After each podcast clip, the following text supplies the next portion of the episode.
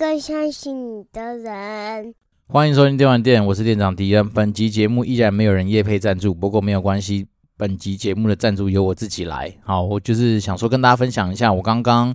大概在录节目前一个小时才从一个地方回来，那个地方就是新庄的有鱼两栖动物呃宠物店吗？好，反正它就是一个专门以卖那个两栖动物为主的一个呃宠物店。那不过它有趣的地方是在于说，你进去之后，你就会发现说，哇，原来我们对于两栖动物的认识是少之又少。它里面不管是什么蜥蜴啦、守宫啦，然后蛇啦、乌龟啊、变色龙等等，就是非常多这方面两栖的爬虫类的动物都在里面展示。那展示之余呢，当然就是让我大开眼界，说没想到一些小蜥蜴，然后看起来大概也许长度不到二十公分的那种小蜥蜴，它一扎。呃，一只的定价大概差不多就要呃四万九千八，那大概就是五万块左右。那甚至是有些乌龟，可能一只的定价就是五六万，好，甚至有的是破十万的一些两栖类的动物就在那个里面。那我觉得，呃，当然我去就是没有打算说一定会买东西，那只单纯抱持的就是参观一个博物馆的一个概念，好，去那个地方参观了一下，那我觉得很酷。然后当然另外一件事情是。呃，也稍微跟大家可以分享一下，是说在两栖，就是大家可以去找那个有鱼，有就是有没有的有，然后鱼就是那个金鱼的鱼嘛。那有鱼两栖动物呢，新庄店的对面，他最近因为好像是因为要都跟要拆迁，所以他对面的那个什么宠物百货跟那个鱼中鱼这两家应该都是很大的连锁的一些宠物用品的一些贩卖的一个呃算是通路嘛。那他们因为被迫要拆迁，所以他们现在都在做所谓的清仓大特价。所以呢，如果刚好住在新庄附近，假设你是念福大的，或者说你刚好就是有地缘关系，可能桃园、林口、新庄等等的人，有听到我们节目的话，欢迎大家可以推广给大家。是说现在新庄那一条路上面，就是有鱼两栖宠物店的对面的那两家店，现在正在就是清仓特价。那我觉得，如果说抱持着那种就是喜欢捡便宜，或者说能够去开拓一下不一样生活的一些呃经验的跟体验的话，那我觉得。这样的套装行程还蛮值得走的，就先去那个我刚刚说的两栖动物馆逛逛，好看看说，哎，到底有多少的这些有趣的两栖动物？那当然有些人天生就不喜欢两栖生物，那就算了，就不要过去。但是如果觉得说像迪恩一样抱持的一个算是去呃猎奇的心态去看看那边到底有什么样的东西的话，那我倒是觉得还算是一个不错的一个消遣。然后呢，它对面就是正对面，可能要从马路稍微走一点点的时间绕过去，然后对面就有那个宠物百货跟。鱼中鱼，那我不知道他们特特价到什么时候，只是今天经过去看他们那种斗大的那个外招，就写上说他们因为被迫拆迁，也不是被迫拆迁的，他们就是那个都跟拆迁，所以呢，他那边势必就是要做一些就是清仓搬家的动作。那我自己的经验是往年呐、啊，以前呐、啊、的经验，如果看到这种清仓大特价的话，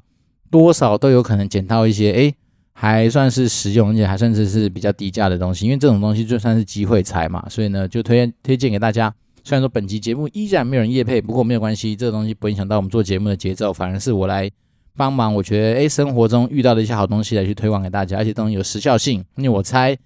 可能也许这样子的跳楼大拍卖，可能跳不了太久吧。不像说我们桃园以前有一家，似乎是在三民路上面的一家呃卖那个家具的店。我记得我从有印象以来，大概国小甚至是很小的时候。也许国小一二年级，那个他六七岁吧。那到现在，好搞，假设，哎，已经三十几岁了。每次经过那家店，他永远上面都是挂着呃，老板跳楼大拍卖，什么老板结束营业，然后讲说结束了三十年都还没结束，这也是一个蛮奇迹的一件事情。好，那就稍微快速的分享给大家，大家可以去参考一下。就是到有鱼什么两栖动物，反正大家去 Google 一定找得到这家店。那毕竟我们前也没有什么业配嘛，所以只是单纯跟大家介绍一下。我刚刚。下午吧，大概花了两三个小时在那边逛完一圈回来的一个体验。那我就觉得那边除了交通很不方便，就是说，哎，车多，停车位不好找之外，那其他我觉得没什么好去嫌弃的地方了。所以就是分享给大家，大家就是可以作为就是假日，然后没地方去的话，可以去那边逛逛，参考一下。这甚至是，哎，好，就这样。好，那今天呢，主要的主题呢，我觉得先讲一个，就是因为我最近到了新工作，是跟汽车，呃，汽车制造相关的一个产业。所以呢，我觉得也算是蛮新奇的一些新的体验，因为毕竟以前在游戏业用到的一些数据啊，或者对游戏业的一些啊、整个架构概念不太一样的。那有算是因为呃我去的新的地方被定位成就是还是要持续做一些行销相关的事情。那我们家的董事长对我来说，他就是一个我觉得蛮尊敬的长辈之余呢，他也蛮常喜欢会来考考我，好像我第一次被他考到，然后每次考的时候，我就我就被他考到。像第一次，他就突然伸来一笔跟我说：“哎，比如说于鼎啊，你知道我们现在整个汽车业在台湾的话，就是所谓的呃制造的数量一年大概多少台啦？”啊，当下那时候我就整个傻住，因为毕竟我们刚到公司还不到两周，所以那时候确实还没有开始去研读很多有关于营运啊，或者是说整个产业方面的一些数据上面的资料。然后那时候就答不出来。好，那就在我把台湾的一些数据跟一些大方向的一些东西都整理的差不多的时候，好，那有一天早上在办公室遇到他，他就直接大叫我说：“玉鼎！”我说：“哦，好。”他说：“你有看资料吗？”我说：“有。”然后他就把我抓进他办公室说：“来来来，那我们来聊一下。”结果呢，这时候他就不是问台湾的数据，他直接跳脱出来就问说：“那你知道全世界一一年哈的大概的汽车生产台数有多少呢？”然后那这样我又傻住，我就说：“呃，对不起，我真的是那时候就 focus 在台湾，我并没有直接把眼光拉到全世界。”好，然后董事长就开始把我抓过去跟我聊了一下，说：“诶，没关系，我来跟你讲一些故事。”好，那这个东西我干脆讲说，毕竟这些东西都是公开的一些资讯，那当然也蛮感谢我们家就是呃大佬对我的一些呃。算是提点啦，所以让我就是有花了一点时间去把整个所谓的汽车产业大概的一个架构，稍微的在就是数据的整理上面，就是把它整理出来。那我想说，这东西都是公开的数据，也就是分享给我们有兴趣的听众。那当然，在这个过程中，也想说跟大家聊一下说，说就以往我们在做所谓的啊市场机会的探寻的时候，如果真的是要用数据的东西来去做一些分析，那大概可以往哪些方向去走？好，那首先大家先记得一个大蓝图，就是说其实。整个全世界一年的汽车生产量差不多就是在九千万台上下。好，那当然，二零二零年可能因为疫情的关系，所以稍微比较特别，所以它算是从呃，跟比如说以往二零一七、一八、一九年那每年大概九千万台的一个生产数量稍微有点落差，大概七千多万台，所以这是二零二零年的一个现象。那当然，这个东西呢，在它的里面的组成就稍微有点比较不同。那以往以前来说的话，可能中国一开始在也许十年前、二十年前不是一个非常大的一个这汽车制造国，但是目前来说的话，全世界大概将近五成的汽车生产是从中国这边制制造出来的。所以也就是我们刚刚说的嘛，九千万台里面，中国差不多也有将近四千万台是从那边来的。好，可是呢，如果依照实际上官方有统计的数据来看的话，中国每年大概就是，呃，有比较台面上的数字，大概就是两千五六百万台，这是一个大家有的一些既定的印象。但是其实实际上，它台下大概有将近一千多万台的车子，可能是所谓的拼装啦、白牌啦等等，或者甚至是有些根本就没有去登记注册的车子。所以呢，导致说中国大概一年，我们就是在出估这件事情来看的话，它可能也有将近四千万台车子是从中国这边制造出来的。啊，那其次就是。中国是最大的国家之外，第二个大的国家就是美国，那再来是日本，然后再来德国，再来是印度。好，那这个东西呢，就是这是一个大方向之余呢，那其实我们另外一件事情就是说，那有没有机会去稍微推估一下，说在这个国家，它对于呃车子的拥有的数量上面有没有什么一个参考的基础？因为毕竟车子拥有数量就会作为说你这个市场潜力，甚至这个市场力度上面。呃的消费可能嘛，所以这也会变成是说你在评估说要不要进军的市场上面的依据。好，那稍微去看了一下数据，就是说以人均拥有车子的数量状况来看的话，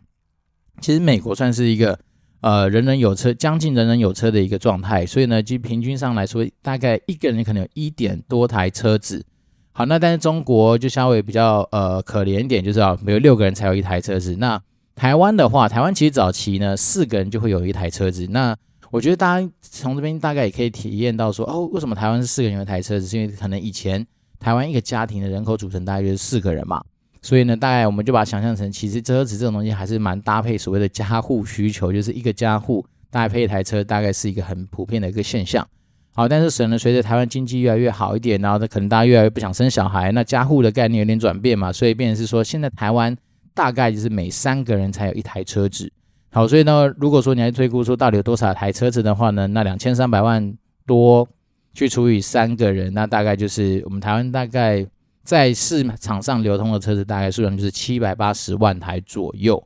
那这个东西当然就是可以去稍微评估一下说，哦，你对于这个市场上你的看法是什么？那这七百八十万台是实际上有这边跑的，就是说哦，有挂牌的啊，这边跑的。那台湾每年到底有生产多少台车子呢？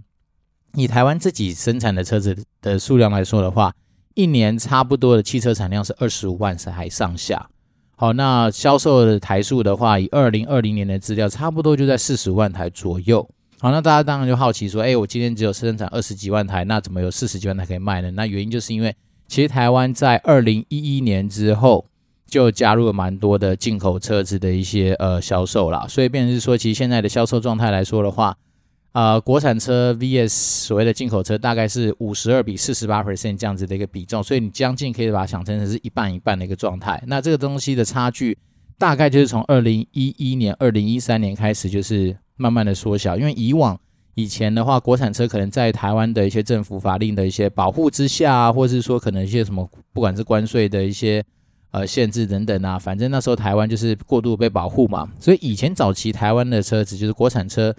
对于所谓进口车的销售比是大概九比一，哦，所以觉得大概差距是大概九成，但是现在来说的话，其实已经接近到一半一半的一个一个状态，也就所以大家也可以慢慢去观察到说，哎，其实，在市场上。好像你会蛮，就看到一些所谓的国外品牌的车子，其实蛮常见的，已经不像说早期小时候你可能印象就是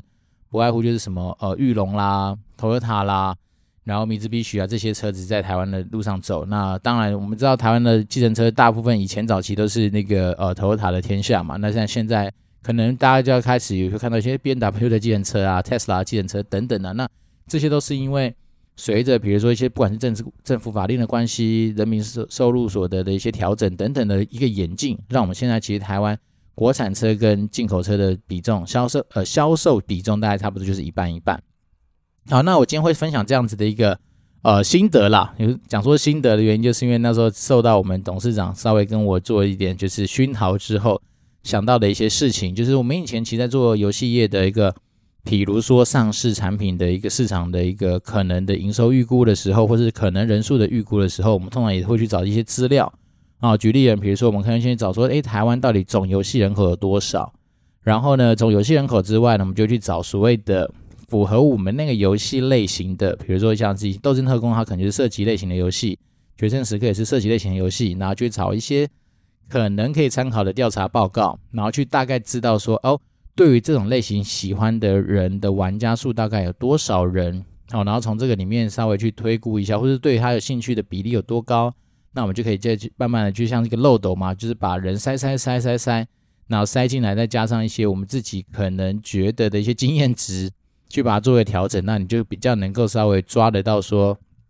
诶，你现在大概预说预测这个游戏它上市之后的人数大概是有多少？那这是一个从市场面的方向去切。切切切切切切到最后，你可能的预估答案。那另外一件事情，当然就是如果可以的话，我们就有赖说啊，我们今天有机会从同业的口中去问到一些说，哎，类似产品，甚至是啊相近年度上市的产品，它的可能的一些呃参考资料。因为我们自己是觉得说，其实以台湾的一个人口市场来说的话，在我们人口组成没有太大幅度的一些呃震荡或者剧烈的变动的情况之下，其实你在参考呃相关类型的一些游戏。然后甚至是参考一些相关游戏类型的一些资料，其实很多时候是蛮有参考价值的。那当然，我相信这东西，因为毕竟你一个大作，然后一个游戏类型，就算它在什么样大作，它其实还是能够吸引到的人就是有限。好，就是说，就是针对这样类型有兴趣的人，比如说今天有个人他特别喜欢玩呃经营模拟的游戏，那你突然叫他说真的去跳去玩那种动作类型的游戏，不是不可能。不过那种就是几率性来说，相对来说没有那么高。好，那当然，这东西我们也会稍微去比较一下。说，刚一开始说了嘛，我们从市场上、从兴趣度当中去做切割之外，那当然还会做交叉比对。除了说我们刚比的是同类型的游戏之外，那可能也会比一下说，诶，以现在来说，比如当年度上市最大的大作，那它有可能产生的，不管是玩家人口数的上限跟天花板在哪里，那我们去取一个稍微相对比较合理的一个对比的比值。那你大概这些东西取交集吧。就稍微可能够帮助你在所谓做一个新产品预估的时候，机会点上面比较啊、我们讲胜率可能稍微高一点点的一个预估方式。好，那这东西大家不外乎就是谁拿出的参考资料越多，谁切的那些区分越精细，然后到时候谁取的交集越好，那自然呢，它的那个命中率就会比较高。那我们这边一切的一切，当然很多时候你不可能说百分之一百都会中嘛，就不不可能百分之一百说啊都会朝向你预估那个数字就跳出来是那样子，但是。八九不离十的，也就是说，你们至少不会把一个，比如说看似是大作，好，那把它估出来之后，它他妈的变成一个乐色。当然，我们也不可能把一个乐色，然后估完之后它是大作，这种的事情，我们只要稍微能够避免的话，那大家的信心度都维持在一个一定的水准，通常来说都不太会有什么比较大的一些失误或偏差。然后这是单纯从这些数据面，就是最近这几个礼拜被我们董事长就是三不五时抓进去聊聊天之后得到的一些心得。那我个人是还蛮正向看待每一次的互动啊，因为我觉得其实就能够了解到说，哦，原来董事长他们这么高度。高度这么高的人，他们其实很多时候对于一些数字上面的看法，并不是像我们以前以往印象中是那种这么实际。然后在他们的过程里面，它其实就是一种一种说故事的方式，然后用一种算是逻辑推理的角度来去了解说这些数字背后的一些呃关联性。然后所以他每次他就是跟我开玩笑说：“于鼎，来，我跟你讲故事。”然后那他就用用讲故事的方式，就让你真的比较能够抓得到说：“哦，原来这些东西的演进是这样。”好，对，那当然，稍微。补充一下，就是说我们刚讲了，其实在整个世界生产大国来说的话，最大的是中国，那第二个就是美国，那第三名呢其实是日本，然后第四名是德国，那再来是印度。好，那印度算是一个呃，我觉得蛮有趣的一个地方是，它好像大概平均每二十个人才只有才有只有一台车子。那大家就可以想见是说，印度人口虽然很多，但是很尴尬的是，他们可能 M 型化社会非常的严重，所以导致说。很多家庭可能连车子，不要说车子啊，搞不好连摩托车或是那种就是很基础的代步工具都不见得有。好，所以这东西当然就是每个地方的差异很大。那当然他们生产车子的数量多是多在说他们当然人口数多嘛，所以需求量大的情况之下，自然他们就会对这东西会有比较多的一些呃依赖跟青睐。所以呢，这个就是一个哦，我觉得从数字上面去解读一些市场上的变化，甚至去找寻说假设假设啦，我们今天要去做一些投资啦，或做一些。市场上的一些布局的话，那这种东西它就会至少让你在整个世界版图上面的开拓上，你会知道说哦，哪些地方可能你比较有机会点去进攻。因为毕竟车子这东西有点有趣的地方来自于是说，在一个新兴市场它还没有被啊完全的就是成熟饱和的情况之下，当然它的机会点就会多。但是如果说像是以台湾这个地方来看的话，其实讲实在的，台湾算是因为经历过富裕的年代嘛，所以呢现在。基本上对于车子这个东西的需求性来说，搞不好都已经饱和了。那但是你就会好奇说，那为什么还是会有换车的可能性呢？那这个周期大概多久？其实台湾大概如果有去观察到数据的话，大概就是真的是每十年它会算是一个呃相对比较看得出来的一个循环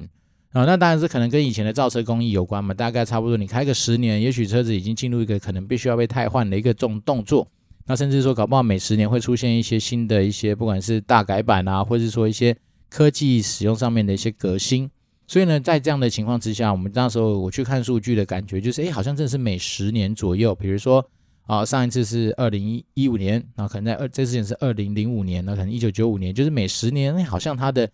啊，不管是销售量啦，或者说制造的量，就可能会稍微比较高一些些。那如果说你把它长期这样看起来，还好像就真的是一个循环，就是。每到这几个五，那它可能就会往上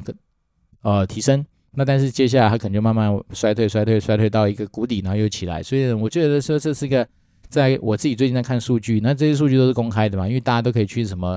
汽车产业同业公会去当漏啊，甚至一些世界的一些呃算是、呃、外媒的一些网站，他们都有在统计全世界的那个汽车生产跟制造的一些数量等等。那我觉得这些东西就是帮大家先整理了一下，让大家对于说哎。所谓汽车产业稍微有一个概念跟印象，那我觉得这个东西还蛮有趣的。好，那没想到说每年居然还有大概呃八九千万台的车子在生产，好，这个数量其实也是蛮惊人的。所以呢，当我们有这样的概念，就知道说，哎，其实对于有些可能真的在游戏呃不是在汽车产业服务比较久的一些老前辈啊，当他们听到 Tesla，可能他们实际上。呃，生产然后卖出去的台数好像五六十万台好了，他们都会觉得说五六十万台真的有很多吗？对，你看如果五六十对比八九千，其实这个数字说实在，确实还是有一段的差距。啊，当然我们都知道说 Tesla 它其实给大家的东西绝对不是单纯那么单纯，只是汽车制造或汽车生产或汽车销售，他们反而是强制在他们那个什么无人车自动驾驶技术上面的一些 know how 嘛。那包括说它现在已经有这么多。呃，相对新颖的一些电动车在路上跑，所以它能够吸收到很多的一些数据啦，或者说实际上的用户体验嘛。那这东西当然多少都会成为说它领先于别人的一些呃，不管是在带 big data 上面的收集，或者说他们对于很多他们自己在这种技术上面的一些呃所谓的 bug 上面的解法或突破上面，都会比别人有更多的参考资料。那我觉得这个东西就是给大家一个稍微的一个印象，哦，就是说，哎，其实。呃，没有大家想象中说，好像五十万台很多，没有，其实一整年全世界做的就是更多的这样一个一个体体验呐。好，那今天除了再跟大家快速的，就是 update 一下我最近得到的一些有关于可能行销思维上面的一些冲击哈，因为毕竟有两次被董事长征召进去问有关数字的东西，因为之前真的确实自己没有。意识到说，我必须要把这东西哦，作作为一个所谓的算是通盘蓝图上面的一个统整。因为我那时候刚进去公司，我现在主要的任务都是在做一些可能比较是有关品牌啦，或者是说有关于一些呃数位行销方面的一些整理跟准备，所以它比较偏向是所谓的直画面上面的一些产出。举例人，比如说是一些呃文案上面的调整啊，或者说对于很多。啊，一些自己公司内部产品，甚至历史上面的一些了解，那反而是我那时候确实蛮忽略到说，哦，原来对了，以前我们在做游戏，所谓的游戏发行跟游戏行销的时候，你的上市计划的时候，当然这个东西就会是一个很重要、很重要的一个基本的一个事情，因为你至少你要知道你在拉目标的时候，你要拿哪些的数据，拿哪些数字来看，你才会知道说，哦，这个目标怎么样拉比较合理，而不会是说那种自己面自爽，说我想要做一个好棒的一个营收，那的营收是用。随便喊的嘛，比如说呃三五千万，然后三上亿这样子，那它其实还是有它的根据性在。好，那另外一个东西呢，我觉得这刚好就是前阵子去参加那个简报小聚的活动。那在那活动开始之前呢，大家就会给你一张九九宫格，然后就会有一些就是比较有趣的一些问题。那我想说，今天这一集就先挑一个简单问题来跟大家分享一下我当时候的一些想法。那他的问题是这样说的：其实你在，请问一下你在面试中最怕被问到的问题是什么？好，那我觉得这个东西，当然很多人那时候当下分享的是，我觉得答案是还的还不错。有些人说，哎，很不喜欢被人家问到私事，好，比如说就是私人的一些状况啊，不管是婚姻感情等等这些东西。那但是我觉得，其实说实在的，呃，虽然说被怕被被问到之外，我觉得这种东西，如果真的在面试中遇到的时候，就是坦然去面对它就算了。但是你，我觉得这家公司也会有问题，因为通常来说，就我们以前的外商的经验来说，大家都知道嘛，小时候念书的时候，大家都跟你讲说。尽量跟老外不要去谈太多的私事嘛。那私事这种东西，除非你是跟他是真的是 buddy buddy 的好朋友，或者是他已经把你当成是家人的一个角色的话，当然你去了解那种无所谓。但是正常来说，我们就是 business to business 嘛，所以你很多时候不会去聊到一些私事的这种的东西，尤其是什么你的感情啊，你的一些什么呃，比如说 你的性向是什么，喜欢男的，喜欢女，喜欢直的，喜欢弯的这种东西，都啊不可能拿出来讨论。所以呢，我倒是觉得那时候听到说啊，干真的在面试的时候遇到私事嘛，我觉得好怪。那如果我今天真的被遇到的话，我也会觉得说，相对来说，这个面试官可能他的 sense 或者他的准备度，也许他都不太够。好，那但我倒是不怕被问到这个东西啊，只是说我会从这个问题稍微会去啊、反思，说这个东这个公司他们到底在于人这件事情尊重上面，是不是有他一定的一些问题在？好，但我自己比较不喜欢被问到的问题，其实都是那种感觉你在当下一定要给出一个。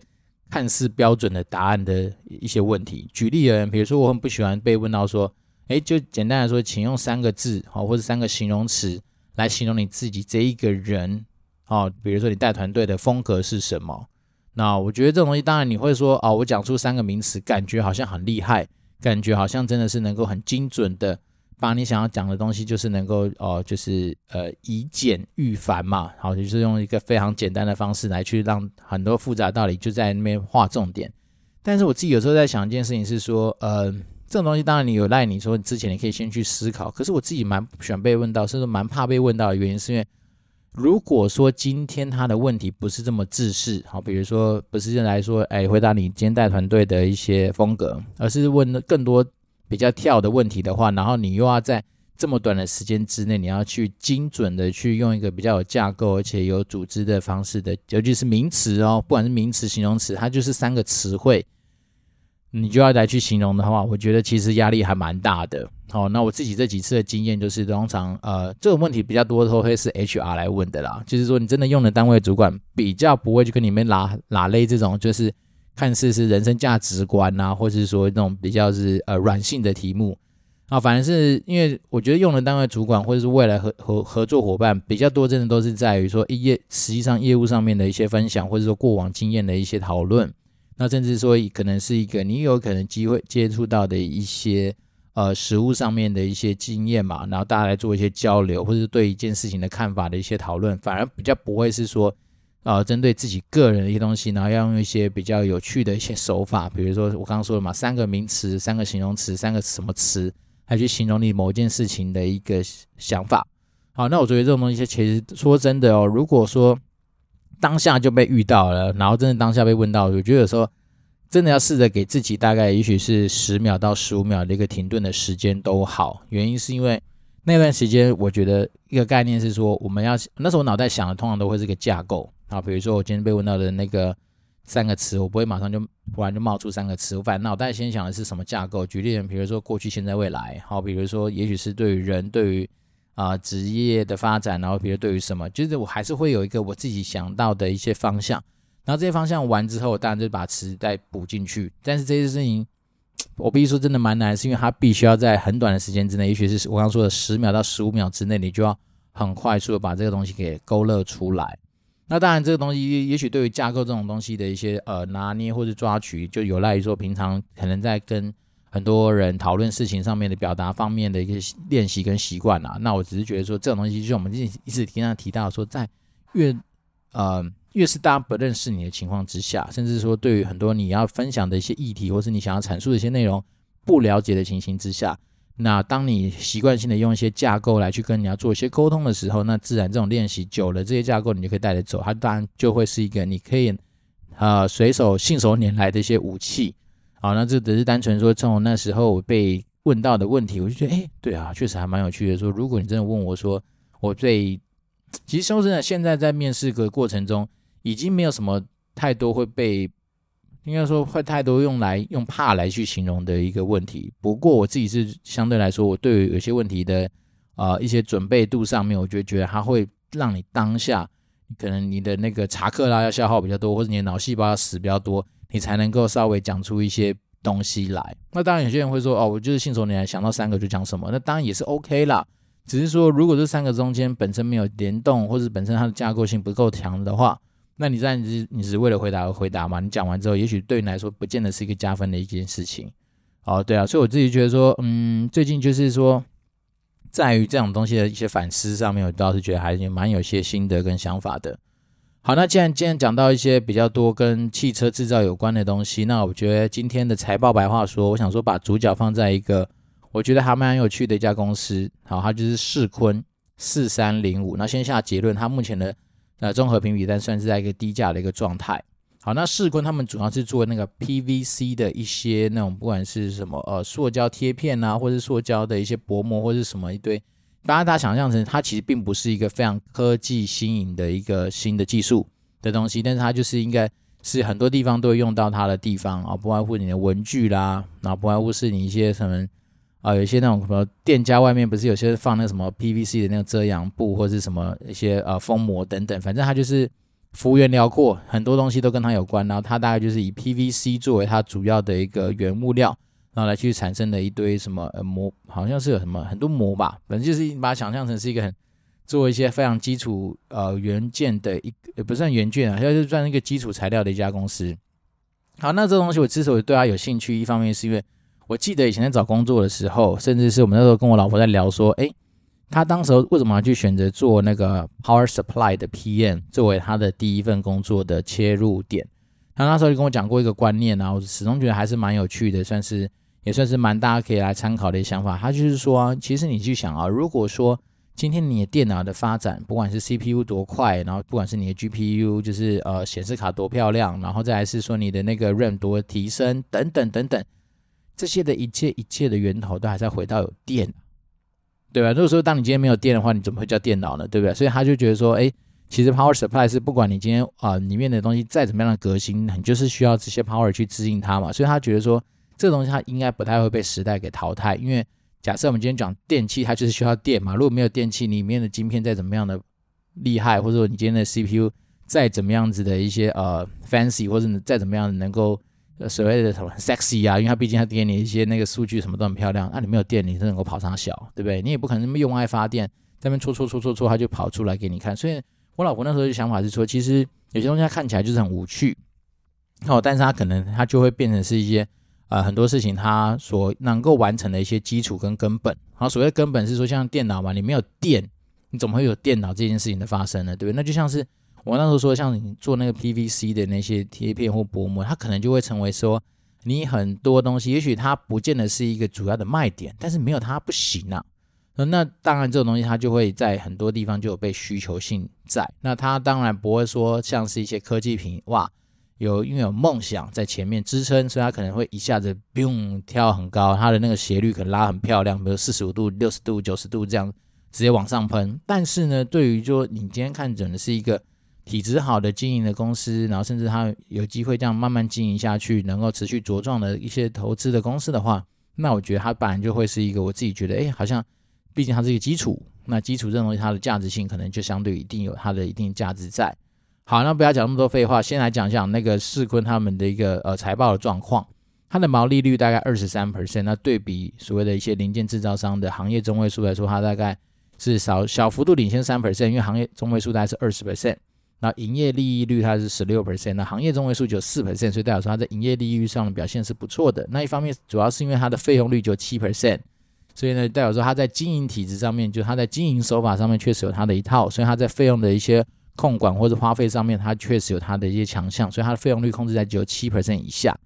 然后净利率的话有十一 percent，然后所以整体来说，行业中位数就四 percent 啊，所以它就是也是凌驾于行业中位数蛮多的一个状态。那它的 ROE 有十一，行业的中位数就四点五，然后所以整体来说好像都整个看起来还不错。虽然说我们 RE ROE 以前讲过说。以巴菲特的角度跟概念来说的话，希望至少能够超过二十嘛，但是巴菲特是二十五嘛，那我觉得十一也就普普啦，不能说它好，但是也不能说它坏，好，所以我觉得就是一个普通的一个状态啊。不过它的负债占资产比就十二点五 percent，也就代表说，其实股东对这家公司未来的发展前景是非常有信心的，所以他们不太需要去透过跟银行啦，或者跟其他人去举债，就能够经营他的事业。那如果发生财务纠纷的话，他以他现在的速动比率等等的东西去看，也都能够有一些立即清偿债务的能力。那另外一方面，他的现金占资产比是非常非常多的，有四十九 percent，就代表说他们可能在经营上面相对比较保守，所以他们手上留很多的现金，以因应什么更多可能也许未来的需求、发展需求啦，或者是说一些危机上面的一些使用。那现金流状态就是属于一般蛮普通的。不过它的营业活动现金流量，呃，到二零一九年都算是持续都在增加，那都是正的啦。但是呢，在二零二零年就比较衰退，就相对于二零一九来说，它是衰退的状态，但是都还是正的。所以代表说它的啊、呃、本业上面还是持续透过营业活动能够帮它带进一些收入，好，这我觉得还算是不错。那它的殖利率来看的话，呃，往年来看大概都是有大概五点五到六 percent 中间，那甚至看更。长远的过去的话，可能二零一八、二零一七年它的殖利率甚至有到七点多 percent，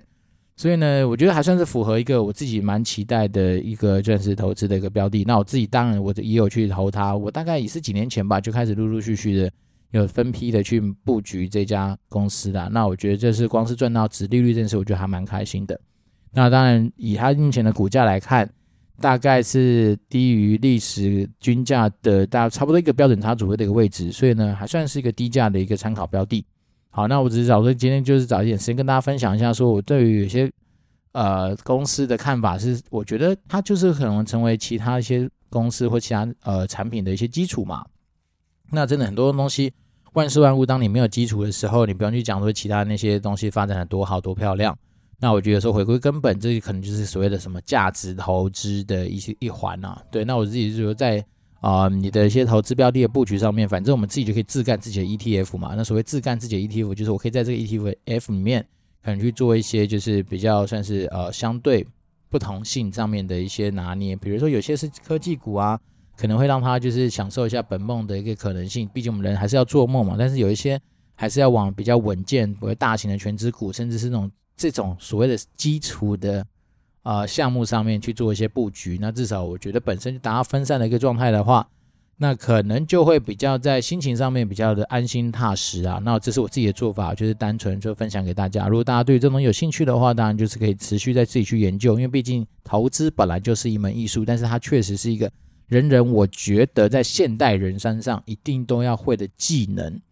哦，我觉得很现在有时候还是会听到很多人说啊，我就是天生不会投资啊，我我不懂投资理财啦，那些东西对我离很远。啊，我觉得很可惜耶，因为其实说实在，这东西它的过程也没有这么复杂，也没这么难。那尤其是说说实在的，现在有这么多的一些工具可以用，但我不是说的是那衍生性金融商品，因为那个东西真的是太复杂。所以呢，我只我单纯讲的是说，比如说指数型的 ETF 啊，这种东西它其实它出现就已经算是一个，我觉得算是神爱世人的一个表现吧。基本上有这东西来，你就是无脑去买大盘，无脑去买整个市场的发展，除非有一天，好比如你买台湾的市场。除非整个台湾崩盘，整个所谓崩盘说整个台湾被消灭，要不然照理说这种跟着就是市场指数走的来说的话，应该不太可能会出现非常极端的一个下杀。那当然，另外一件事情就是你当然你知道，你当你买一个市场，那市场里面的上市贵公司的老板，除了一些少部分人他妈心态很鸡巴很怪之外，大部分来说。如果你是个健康健全的老板，你在经营你的事业的时候，你其实你就希望你把你的事业给做大嘛。那所谓的基业长青这四个字，本来就是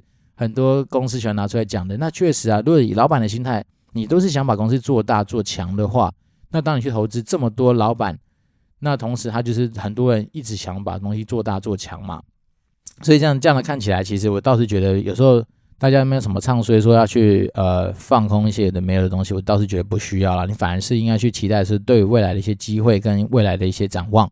那像有些比如说以美股的一些标的，比如说 VT、VTI 等等，他们是买美国美国市场或者全世界的市场。刚刚讲真的，除非哪一天人类真的毁灭，要不然全世界市场怎么可能会死掉？对不对？那当人类都毁灭的时候，你手上抱着股票也其实没什么太大的意义啦。所以呢，我觉得有时候。指数型的 ETF，它确实有它迷人的地方。当然，它可能比较不那么 sexy，是说啊，它不可能像今天特斯拉涨了二十趴，然后它跟着他妈的就是跳一个二十趴，不太可能哦。因为毕竟它里面的组成就是一个非常分散，呃，非常分散的一个状态。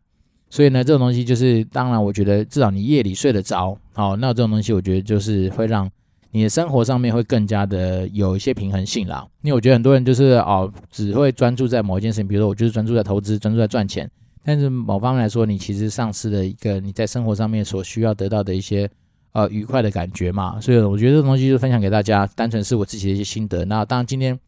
非常，我觉得心情其实受到蛮大的影响，是很不幸的看到了我们台铁出了一些意外嘛，然后目前的那个死亡人数其实持续在增增加当中。那我觉得其实就是一个算是蛮蛮大的震撼了，就是说。有时候生命真的是蛮无常的。你看，像今天是连假的第一天，很多人相信应该都是搭那车应该是搭满的，然后要往花东那个地方去旅游的人居多嘛。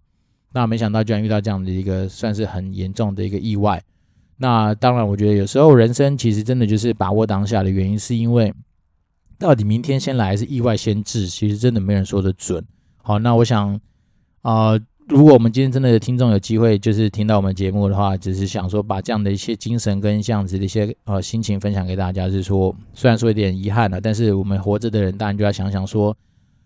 呃，是不是应该能够帮家人或帮助自己达到更多的一些价值的一些创造？所谓价值的创造，当然就是说，诶，让家人开心，然后让自己开心，然后生活中不要说只是为了，比如说穷到只剩下钱这样子的一个这么悲哀的一个状态。那毕竟生活跟生命本来就是有很多美好的一些事物。那我觉得就是提醒大家说，如果真的可以的话，就是永远不要忘记，其实自己才是自己的主人翁。那所谓的自己，就是说今天不管是啊、你的身体健康与否啊、好坏啊或怎么样的，其实最后真的都是你自己一个人要陪着你自己走完这一辈子嘛。那只是说，当然你今天可能也许你年纪稍微大了一点，你的家庭背景可能状态比较不一样，你可能会肩负着啊、其他人的一些呃期待或其他人的一些呃所需嘛。但是其实还是不要忘记你自己，就是你那自己最重要的那个人哦。所以有时候有些人会说，干好像我的好像被人家分手了，我很难过啊，怎样怎样怎样。其实不用太难过太久啦，因为你自己的人生路，你还是自己要去面对，你还是要自己走出来啊。所以呢，我其实觉得提醒大家一下，就是我们在很多时候在追求你自己的一些呃所谓高大上的一些目标，或者说哦财富自由啦、类退休等等这些东西的同时。也真的要记得停下脚步来看看你自己所想要的东西是什么。你到底生活中、你的家庭里面到底有哪些东西，还是你其实可以花更多心思去关注的？对，那永远不要忘记，就是说，呃，意外这种东西随时都有可能发生。那毕竟它就是意外嘛，就是意料之外的事情。所以呢，诶，对啊，我觉得最后再讲这东西其实有点感伤啦。不过还是希望说，就是呃，你能够有更多好消息出来啦，然后就是赶快让这样子的一个坏心情。就可以随着就是时间能够让它赶快走掉。好，那这一集确实也是没有一些新的留言，不过没有关系。那呃，我觉得就是花了一些时间跟大家分享一下，说我最近对于一些呃，比如说行销啦，或者说对于一些数据，甚至是对于汽车产业的东西做一些简单的一些介绍。那另外一件事情就是跟大家聊聊说我在呃面试的时候，我自己比较怕遇到的一些问题，那甚至是一些为什么我觉得会觉得比较不自在的一些问题。那当然讲了一下财报白话说，讲了一些基础方面的东西。那最后。还是提醒大家，真的不要忘记的。有如果时间的话，多拥抱一下你身边的那个啊，你的好朋友啦，你的家人啊，把握每个当下，其实才会是人生中很重要的一个事情。好，这边是电玩店，我是店长迪恩。今天讲的比较多感性的东西，但是，嗯，对，确实就是祝福大家，希望大家都能够有一个美好的呃连假与连假假期。那我们就持续保持联络喽，拜拜。